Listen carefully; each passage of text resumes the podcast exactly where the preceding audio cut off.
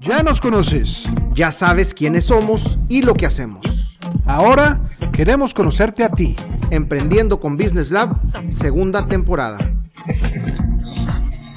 ¿Qué tal? Bienvenidos sean todos a otro capítulo más de Emprendiendo con Business Lab. El día de hoy eh, tenemos a una invitada muy especial, la cual eh, hemos estado tratando ahí de coordinarnos, pues ya casi unos cinco meses, yo creo.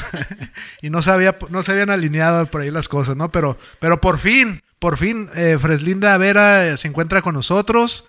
le damos la más cordial bienvenida, bienvenida a tu espacio, a un espacio donde pues todos los emprendedores ya están pues ahora sí que listos para escuchar lo que los tienes que decir el día de hoy. Bienvenida. muchas, muchas gracias por la invitación y ahora sí que sí, estuvo complicado ahí por varios factores, pero por fin ya estamos aquí muy contenta de por fin ya haber coincidido para poder estar aquí. Así es, padrísimo. Y también, eh, Adip, Lick, ¿cómo estás? ¿Qué tal, Lick? Buenas tardes. Freslinda. Yo, creo que te he dicho Freslinda en mi vida unas dos, tres veces. Así que no será la, el día en que te llame Freslinda. Así que, Fresita, bienvenida.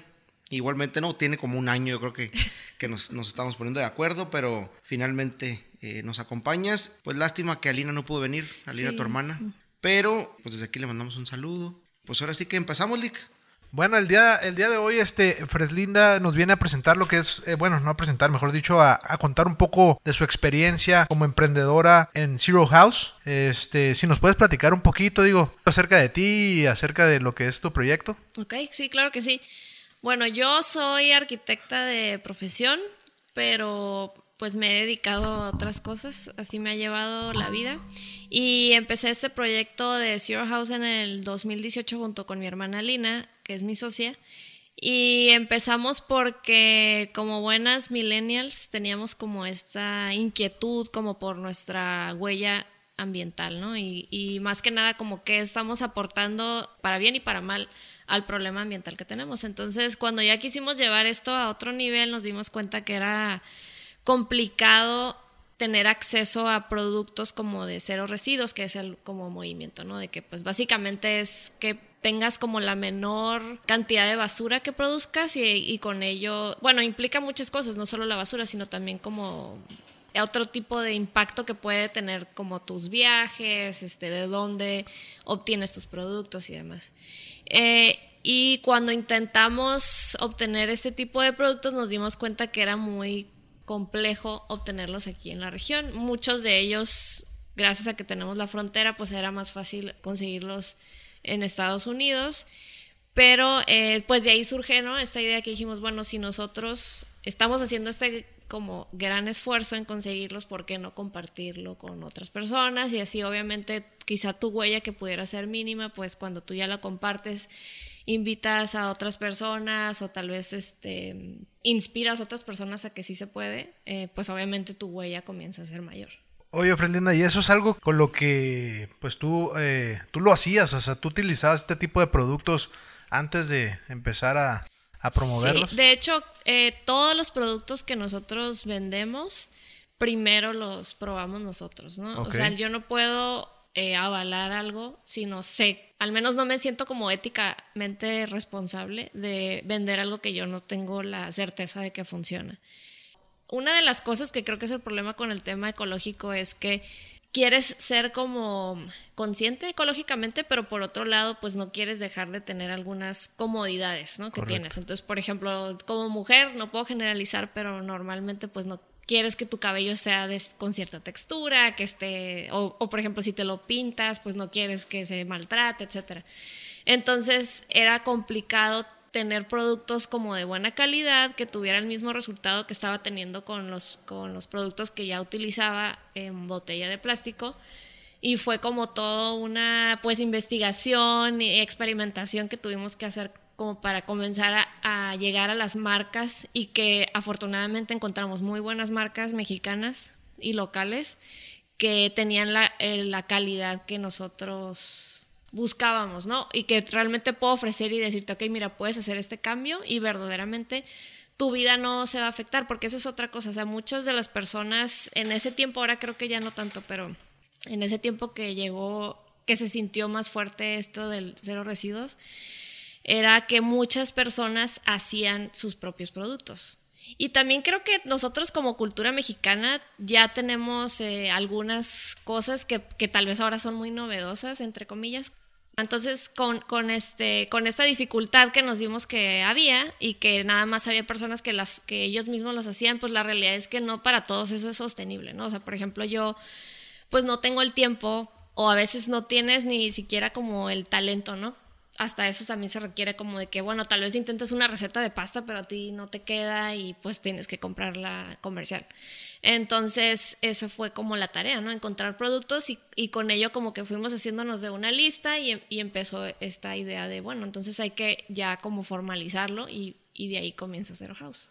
Oye, Freslinda, eh, ¿qué es lo que hace a este emprendimiento tan único en, en la región? O... Creo que es el hecho de que nosotros lo que ofrecemos es como un cambio de vida al nivel que para ti sea sostenible. O sea, este tema ambiental que creo que muchas veces es el problema de por qué la gente no se anima es porque sienten que es o todo o nada, ¿no? Y el todo, pues para muchas personas no va a ser realmente mm, pues sostenible. O sea, tal vez tú no tienes el tiempo, tienes tres hijos, o sea, ¿qué hora vas a hacer? O algunos productos obviamente van a ser de otro precio y por eso te convienen otros que encuentras con más facilidad. Entonces, la idea de Zero House es ayudarte en el nivel que tú te sientas cómodo, nosotros te vamos a ayudar a hacer ese cambio o esa aportación. Correcto, y digo, creo que el ejemplo más claro tal vez que tenemos es el hecho de, de los supermercados actualmente que ya no te dan bolsas de plástico, ¿no? O sea, ya eh, cada día menos, digo, de repente me ha pasado a mí lo personal que voy al Oxxo y, oye, ¿cómo me voy a llevar todo esto, no? No, pues sabes que véndeme una bolsa, ¿no? Pero, pero digo, al final de cuentas es un tema que, que tenemos que seguir estudiando y que tenemos que seguir adaptándonos precisamente a estos cambios y, y, pues sumamente interesante, ¿no? Fíjate que el tema de, del estilo de vida eh, se me venía a la mente porque, digo, me queda claro que independientemente de, del servicio o el producto que ofreces, pues siempre es muy, es coherente o más bien te resulta conveniente que seas coherente mientras tú consumes tu propio producto o servicio, ¿no? Porque digo, a final de cuentas creo que es la mejor manera pues de conocerlo, de recomendarlo, de conocer sus bondades, etcétera. Pero estaba pensando en el, en el caso de ustedes o en el giro que, en el que ustedes están, creo que es pues es prácticamente imprescindible, ¿no? O sea, manejar este estilo de vida porque ¿Qué pasa el día que, ay, mira, las dueñas de Zero House consumiendo productos con plástico, ¿no? O sales, sales de, a lo mejor en un supermercado no, pero de alguna otra tienda que sí da bolsas de plástico y que salgas con tus 10 bolsas de plástico, ¿no? Y te tomen tu foto y pues parece que no, pero impacta. Sí. Porque pues al final de cuentas dices, hey, tú me vendes una cosa y haces otra. O sea, creo que es un desafío interesante porque además del em, desafío implícito del emprendimiento, tienes que ser coherente 24 horas con tu modelo de negocio. Sí, claro. De hecho, está chistoso que menciones eso porque cuando iniciamos, eh, comenzamos en eventos, ¿no? por ejemplo, hay un evento que se pone cada mes, ahorita por la pandemia pues ha estado ahí parado, pero es el sobre ruedas orgánico.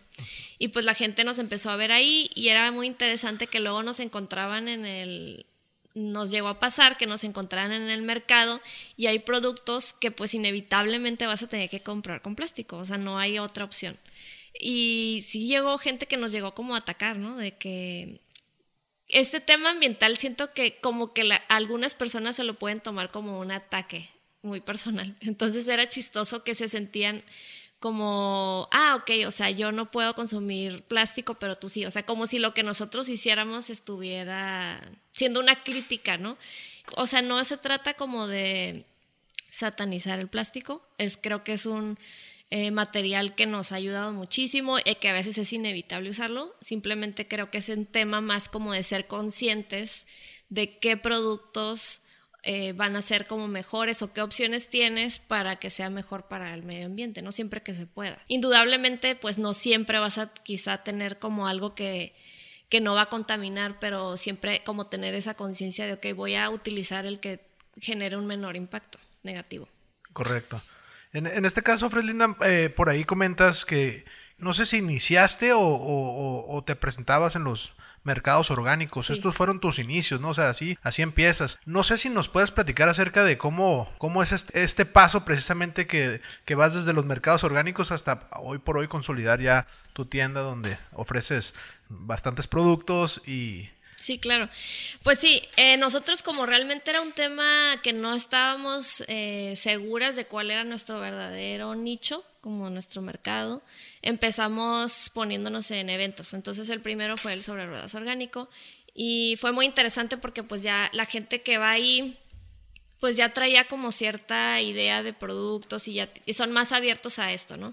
Entonces, justamente cuando nosotros iniciamos en estos eventos, empieza también las campañas como de que no utilices popotes, desechables, que intentes llevar como tus tus toppers cuando vas a llevar comida para llevar y demás. Entonces eso definitivamente nos ayudó mucho y nos empezamos a involucrar eh, pues con eventos de ese, de ese tipo. Otra cosa fue que como no sabíamos si estábamos listos como para poner una tienda, eh, lo otro que hicimos fue también, en este tiempo surgió el tema de los colectivos. Entonces fue otra buena opción porque para estar como más alcance de diferentes zonas.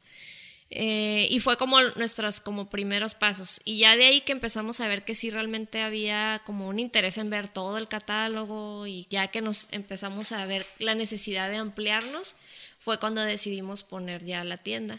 Que en este caso eh, a nosotros porque vivimos en playas nos quedó muy bien ubicarnos ahí mismo la tienda y de todas maneras mantenemos algunos puntos activos como en diferentes áreas de la ciudad donde vemos que como que tenemos eh, más clientes. Entonces ahí podemos, aunque no es una tienda completa de todo el catálogo, pues podemos hacer entregas. Entonces de cierta forma es como si fuera tipo la venta en línea, porque haces el pedido y te lo llevamos a ese punto. Oye, con un nicho tan especializado o, tan, por decir algo, selecto, eh, ¿tú crees que esto viene como una moda eh, pasajera ahorita por las cuestiones ambientales o que ya es algo que digo, definitivamente viene para quedarse? Yo creo que viene para quedarse. De hecho, pues la idea es, es eso, ¿no? O sea, de ahí surge. Definitivamente creo que aunque las personas queramos o no, nos estamos viendo orilladas a que tenemos que hacer ese cambio porque pues estamos viendo los estragos de la manera en que hemos estado llevando este tema de la contaminación, de el sobreconsumismo y demás. Entonces, y ya lo veo, por ejemplo, muchos productos que en un inicio eran como tal vez nuestros más vendidos y porque no había dónde comprarlos, ahora ya los veo en, en los mercados, ¿no? De manera más comercial, lo cual obviamente nos da mucho gusto y por otro lado, pues es un reto para nosotras de seguir siempre a la vanguardia de, ok, qué bueno que ya se logró esto, eh, por decir, ¿no? Los popotes, que ya como que es más común que haya popotes reusables, eh, pero ahora qué sigue, porque pues obviamente siempre va a haber pasos, eh, porque la idea, pues la meta final sería cero residuos.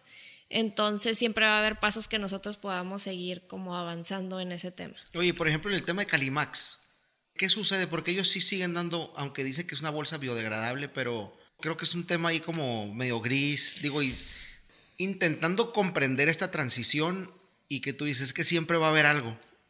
Esta sería una manera como de algo, como de de le saco la vuelta a lo que la legislación o la regulación me, me obliga y tengo una, una bolsa biodegradable y pues se sigue dando, ¿no? Sí, pues ese es el otro problema, ¿no? Este, este, tema como de las cosas ecológicas engañosas, como los desechables que según se son composteables y sí, pero bajo circunstancias muy específicas que realmente no se van a dar cuando los tiras normalmente, ¿no? O por ejemplo, el otro ejemplo serían los tetrapacks, que sí se pueden eh, reciclar, pero tienen que ser enviados a un lugar especial, entonces realmente terminan con la basura normal. Entonces, sí creo que pues lamentablemente es muy difícil cambiar costumbres como de generacionales que traen ya como muy establecidas. Eh, creo que lo benéfico es que mucha gente se queja también, por ejemplo, he visto que se quejan de que estas nuevas bolsas, que sí son como ecológicas, entre comillas, sí se rompen con más facilidad. Entonces eso hace que tal vez esas personas que no les importa eh, utilizar plástico, pues van a llevarse su bolsa de tela, quizá no tanto por el tema ecológico, sino porque dicen, no quiero que me den esas bolsas y que se me vaya a romper y se me caiga todo el mandado, ¿no? Es que me he dado cuenta yo que la gente, la gente que hace esfuerzos extremos o muy grandes quiere que todo mundo haga los mismos esfuerzos. Y las condiciones de cada quien pues son completamente diferentes. Tú dijiste ahorita, no es lo mismo que tú seas una persona sola a una familia de cuatro, ¿no? De cinco. O sea, es, no quiero decir imposible, pero es difícil que tengamos el tiempo, que podamos hacer ese tipo de esfuerzos. Y por el otro lado está el que no hace nada y critica al que hace porquito porque dice, ah, ya ves, tú dices que haces mucho y ya te caché. Entonces, nunca tienes a nadie contento. Y creo yo que en realidad el, valor agregado que le podemos dar es hacer esfuerzos, aunque sean esporádicos, ¿no? Aunque sean aislados. Cuando ya los esfuerzos los sumas como colectividad, creo que ahí es en donde está el verdadero impacto, o más bien la reducción al impacto ambiental. Sí, claro. Y aparte que tenemos que considerar que también como consumidores, o sea, las empresas, pues obviamente, las grandes empresas siempre se están compitiendo, ¿no? Entre ellas. Entonces, el hecho de que como consumidores tengamos como una curiosidad o una tendencia, eso hace que esas grandes empresas, que son las que realmente tienen el mayor impacto, comiencen como a considerar estas cosas. Y, por ejemplo, he visto de que hay marcas ya que en los supermercados te ofrecen el champú a granel o ese tipo de cosas, ¿no? Que también viene de la mano lo que mencionas, porque también he visto empaques entre comillas ecológicos y que en verdad solamente se ve por fuera como que es de cartón y por dentro es de plástico. Pero pues creo que es parte del proceso y también como estas personas que son a veces más extremas son las que pues lamentablemente les toca como llevar la guía y son los que van a criticar y cómo van a evidenciar a estas compañías. Y poco a poco como que se va a ir haciendo ese cambio verdadero, pero definitivamente si lo pensamos de cuando empezó cero en el 2018 a ahorita, sí he visto muchísimos más productos, muchísima más conciencia y apertura de la gente como, órale, a ver de qué se trata esto, o inclusive a veces ni tanto por la contaminación ambiental, sino porque les preocupa como, oye, ¿qué estoy consumiendo yo, no? ¿Qué me estoy poniendo en la piel? ¿Qué puedo absorber? Etcétera. Y pues quieras que no todo eso va de la mano. O a veces también el hecho de reutilizar también va, ¿cuánto me voy a ahorrar? Que es otra cosa. O sea, realmente pues te conviene de muchos por muchos temas y que por eso como que hay diferentes razones por las cuales las personas se acercan a nosotros o bueno al tema ambiental en general. Sí, correcto, digo, la verdad es de que como tú lo comentas, ¿no? Venimos tapando baches, yo creo que de, de las malas acciones que han tomado ciertas empresas y, y, de repente, pues al final de cuentas se lo ven reflejado a lo mejor en la piel. Digo, vas buscando pues de cierta medida eh, productos más naturales que te permitan sentirte mejor contigo mismo y obviamente también a nivel moral, ¿no? O sea, también es una cuestión moral de ahí de, estar ahí apoyando y contribuyendo para no pues no darle más carrilla aquí al, a nuestro planeta, ¿no? Así es. Oye, Fred Linda, y hablando del tema de cómo es que actualmente te estás promocionando, cómo le estás haciendo llegar a la gente eh, estos productos. Obviamente nos hablaste por ahí de, un mercado orgánico, de colectivos, que es a, nivel pues que ven tus productos, ¿no? Pero ¿de qué otra manera compartes esta información? Pues definitivamente redes siempre eh, son nuestras mejores aliadas. Creo que sobre todo como nuestros clientes o nuestro mercado eh, utiliza mucho las redes. Entonces eso nos ha hecho que podamos ir creciendo. Por otro lado, eh, bueno, ahorita por ejemplo estamos en tema como de envíos, que a veces puede ser cuando, sobre todo cuando estás en frontera, que es el tema aquí con la aduana, que ha sido un poquito complicado crecer en ese sentido como a otros estados de la República, porque pues sin duda nosotros tenemos el beneficio de que tenemos aquí la frontera y tenemos acceso a, muchos productos que quizá en otras zonas no, ¿no? O a otra calidad que quizá en otras zonas no, mejores precios y demás. Entonces, ese definitivamente ha sido uno de los retos, pero... Em, pues así como ya específicamente con lo que me preguntas, creo que las redes sin duda pues son nuestra mejor plataforma y por ese medio seguimos creciendo. Oye, y ahorita tocaste un tema muy importante que son los retos, ¿no? O sea, que, ¿cuál consideras que, ha sido el mayor reto para emprender en este tema? Este tema. Pues definitivamente diría que nuestro primer reto fue identificar correctamente a nuestro mercado y que nuestro branding fuera el correcto. O sea, sí creo que teníamos como esta idea de lo que queríamos hacer, pero conforme fuimos viendo y sobre la marcha nos fuimos dando cuenta que quizá no, pues digo, como siempre cuando empiezas tienes una idea y luego pues tienes que ir corrigiéndote. Entonces, ir definiendo específicamente quiénes eran verdaderamente nuestros clientes y qué era lo que necesitaban fue creo y sigue siendo como nuestro mayor reto y, seguimos este, trabajando en ello y el tema del branding hemos tenido como que eh, reajustarlo varias veces como para decir, ok, y si te das cuenta, es muy notorio cuando haces un ajuste como hacia la dirección correcta de cómo inmediatamente comienzas a ver resultados.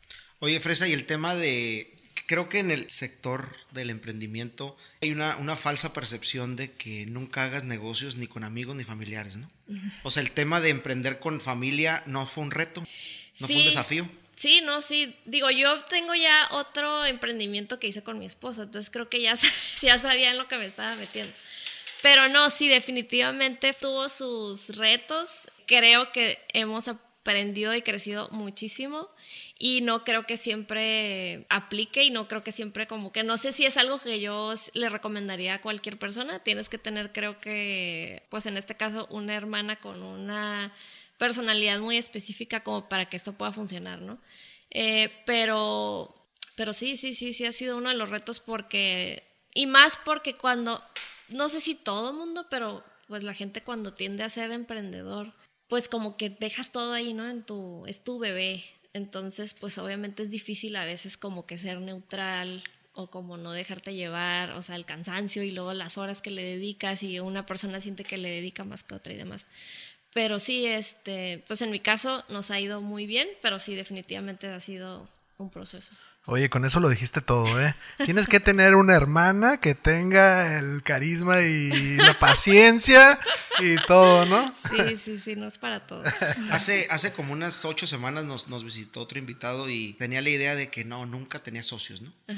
Y finalmente emprendió un segundo proyecto en donde sí tuvo socios y la verdad que pues estaba bastante animado, ¿no? Lo, escuché muy convencido. Dijo que precisamente que en el proyecto este, que cada quien aportaba pues su talento, ¿no? Y, cosas muy particulares. Y finalmente cayó en la conclusión muy parecida a lo que tú comentas, que dice que no se lo recomendaría a todos, pero si el proyecto en particular y las personas que pretenden o pudieran ser tus socios pues las conoces y, en realidad consideras que le pueden aportar algo al proyecto, pues digo, nunca hay que cerrar esa, esa posibilidad. De, hecho, yo, yo he escuchado como alguna frase que te dice, no, pues al final de cuentas tu socio se termina convirtiendo en más que, ¿no? O sea, se, se termina convirtiendo en un hermano, en familia. Pero, ¿qué pasa cuando ya es familia? Sí. Entonces ya no tienes para dónde hacerte, pues se regresa. Yo creo que ahí sí, no sé, no sé tú qué opinas, pero se convierte ya como más como a un amigo, ¿no? O sea, se regresa esa parte y, digo, muchas de las veces logran compaginar muy padre. Sí, sí creo que, repito, no, no es para todos. Y sí creo que tienen que tener como un set de características ambos que se complementen, porque si no, pues puede que no sea tan exitoso el resultado. Es correcto. Oye, una de las preguntas que, aquí hacemos, y ¿qué es lo que tú consideras eh, que nadie te dice eh, cuando quieres iniciar un negocio? Em, creo que el tema de la cantidad de tiempo que le debes de dedicar, eh, sobre todo en México que escuchas como esta idea de que mientras más trabajes o como que tu éxito va a ser proporcional al esfuerzo o a las horas que trabajes, sí, es cierto en cierta forma, pero creo que está como mal aterrizado, porque de nada te sirve trabajar un millón de horas si no está enfocado hacia algo, ¿no?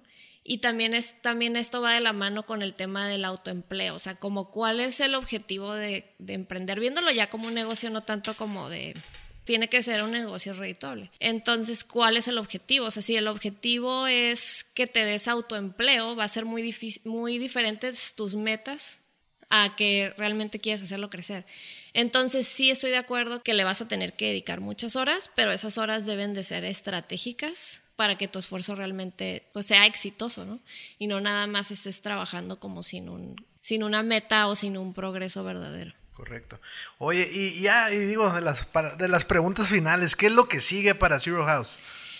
Pues, por ejemplo, eh, inicialmente eh, comenzamos con como todo el tema de cero residuos y nos, nos hemos ido expandiendo como, por ejemplo, ya vendemos comida, ahora eh, empezamos un poco con el tema de la comida orgánica. Entonces, como es un estilo de vida, realmente lo que sigue para nosotros es seguir expandiendo nuestros productos, seguir escuchando qué es lo que necesitan o el interés de nuestros clientes e irnos expandiendo para allá. El tema ahorita que sigue como a corto plazo es ya levantar una plataforma verdaderamente, no solo en redes, sino como ya una página en línea para poder vender. El tema este que te comentaba de poder hacer envíos, que ha sido como un problema que hemos estado arrastrando, que creo que es como la siguiente meta a lograr. Y pues básicamente como poder llegar a más personas. Pues bueno, yo, yo quiero felicitarte, eh, primero que nada, por tu proyecto, porque está muy padre Digo, creo que aquí ya no son clientes, ya creas comunidades que hasta cierto punto van trabajando en conciencia y con mucha determinación hacia, hacia ciertos puntos en específico, ¿no? La verdad es de que me gusta mucho a, título personal eh, tu proyecto y, lo, que, lo que representa la marca. Te felicito mucho y te, te agradecemos mucho por compartir este tiempo, este espacio y sobre todo la comunidad emprendedora te lo agradece. Ay, muchas gracias por tenerme aquí. Espero pronto estar de regreso eh, para aportar más cosas, que está muy padre venir aquí a platicar. Oye, Fresa, pues yo igualmente te, felicito por el proyecto, le mandamos una felicitación y un abrazo a Lina, que no está aquí con nosotros, pero sí, yo soy eh, un fiel testigo del proceso, de la transición, del crecimiento que ha tenido Zero House. Y, la verdad que coincido mucho con David que dice que esta parte enriquecedora de los emprendimientos, ¿no? En donde a veces el, cliente quiere que lo atiendas tú, ¿no? O sea, se vuelve, se vuelve, hay una relación muy estrecha en ciertos negocios, en ciertos giros, en donde la lealtad de tu cliente es, pues llega como a otro nivel, ¿no? Eh, a otro nivel de, de, que te recomienda, se siente de casa, defiende tu marca, que es, que es algo que a veces no sucede en otros negocios, incluso de los cuales podemos ser clientes por 20 años, ¿no? y, y, en el caso de ustedes, creo que sí, sí se construyen relaciones estrechas y duraderas. Esperemos verlos crecer aún más. Y pues no sé, el día de mañana verlos por allá en Guadalajara, Puebla, Oaxaca. este, estaría interesante. Esperamos que así sea. Así será. Eh, pues te agradecemos y por último nos gustaría a lo mejor un consejo o algo que le quieras aquí comunicar a la comunidad emprendedora. Pues que, mm, que crean como en su... Siempre es bueno, ¿no? O sea, creer verdaderamente en tu idea o en tu proyecto, pero aterrizarlo y mi mayor consejo sería acércate a personas que tengan experiencia, porque eso a ti te va a evitar que tú con tus errores, que son inevitables, pero te puedes ahorrar lecciones que estas personas te pueden enseñar antes de que tú los tengas que cometer. La famosa y llamada curva de aprendizaje, sí, exacto. Así es. Pues te agradecemos mucho de nueva cuenta. Este, esto fue todo por el capítulo del día de hoy. Esto fue Emprendiendo con Business Lab. Muchas gracias. Gracias a ustedes.